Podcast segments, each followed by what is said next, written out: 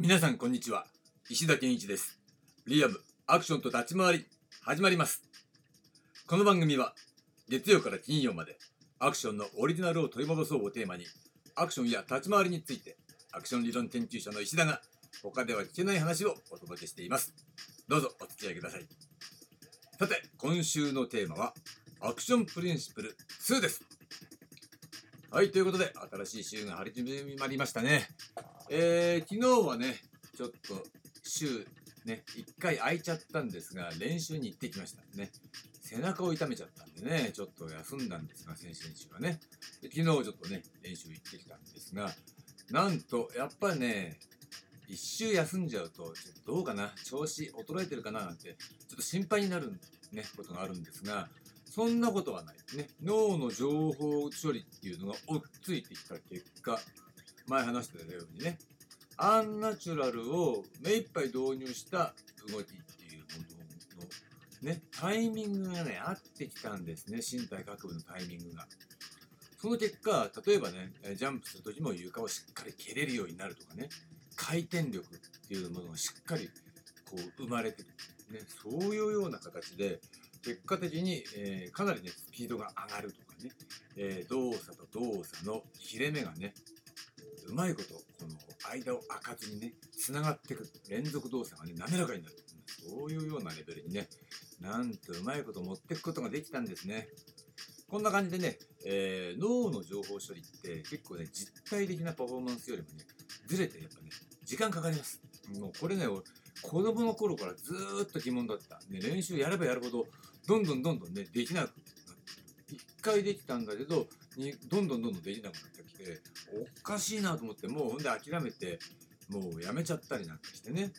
で、しばらくして忘れた頃やったら、あれ以前よりもできるようになってるよ、みたいなことがあったんですが、ねえ、これ人間の体のね、すごいところなんだけど、ここを押さえておくと、えー、練習するときも、あんまりね、できるとかできないとか気にしないでコンスタントにやってればいずれできるようになるんだっていうね。そのメカニズムは脳の情報処理能力が、えー、終了したらできるようになりますよって感じね、うん、だからそこがね終了してなかったらできるようにならないんだけどまあ諦めないでやりすぎないで、えー、ちょっと休んでみたりして続けるっていうことが大事なんですね。はい、ということでね、えー、私の練習から得たね、その脳の情報処理のズレみたいなものをね、ちょっと皆さんとシェアしてみました。ということで、えー、今週のテーマ、アクションプリンシプル2なんですが、2っていうのはパート2っていう意味ですね。で、えー、今日のテーマ、月曜のテーマは、自社運動量発生原則とは？ということでお届けします。えー、前回、えー、自社運動量保存原則っていうのがありました、ねえー、単純に言っちゃうと自分で発生させた運動量は自分の中に留めておいてくださいよ。それを立ち回りの中に置き換えるならば、打撃はたとえ打てられる場合でも相手にガーンとぶつけない。ね。っていうことだったわけですね。それによって、えアクションの表現における独自性というものが技術とともにね、えー、明確になるっていうね、ことだったわけなんですが、今回はその、えー、第2弾パート2ね、その3つあるプリンシプルのうちの2つ目、自社運動量発生原則。これ何かって言ったら、これ簡単ね。自分の運動量は自分で発生させるっていうね。当たり前のことなんですが、この当たり前を抑えることによって、えー、見えてくることがあるわけなんですね。で、えー、このね、えー、使用方法っていうのは、立ち回りにおいては2つあるわけです。で、1つ目っていうのは、これ当然のことながら、ね、攻撃動作を行う場合ですよね。攻撃をする。その時の運動量を自分で発生させるのは当たり前。だからそれを相手に預けないで自分の中に留めておいてくださいねっていうのが、え自社運動量保存原則だったわけですね。それは今話した通りなんですが、これね、えー、保存原則に直接関わるところでもあるんですよね。えー、というのも、表現のアクション表現の独自性と同時に困難性の要因ともなっているということなんですね。何かっていうと、ね、自社運動量発生原則。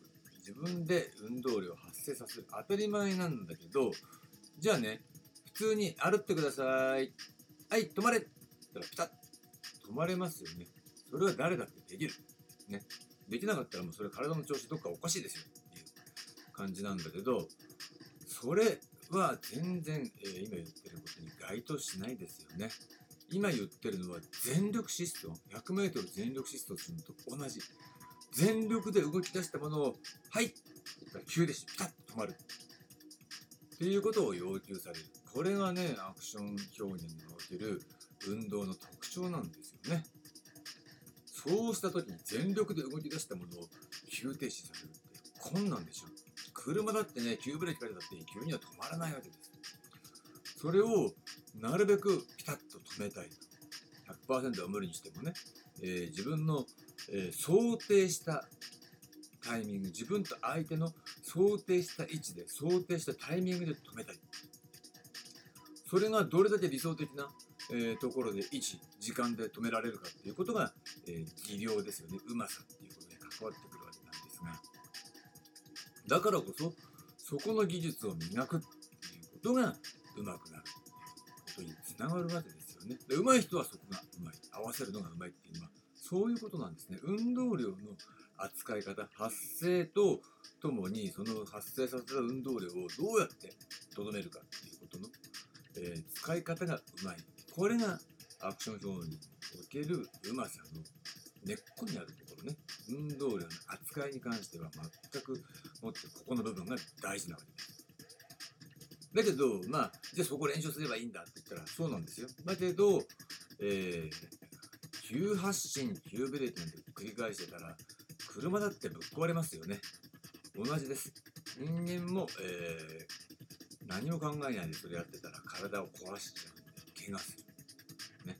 自分の一番弱いところに出るわけです。だから、えー体を壊さない工夫をね、追加してね、なんとかして、えー体を壊さずにそこの部分をうまく成し遂げるという工夫が必要なんですね。それがうまい下手を分ける。そういうね、境目になる。というわけです。はい、ということで、えー今日のテーマ、自社運動量発生原則の話でした。で、明日なんですが、明日は、えーこの続きということで、2つ目の話。何かっていうと、リアクションについてお届けしたいと思います。はい、ありがとうございました。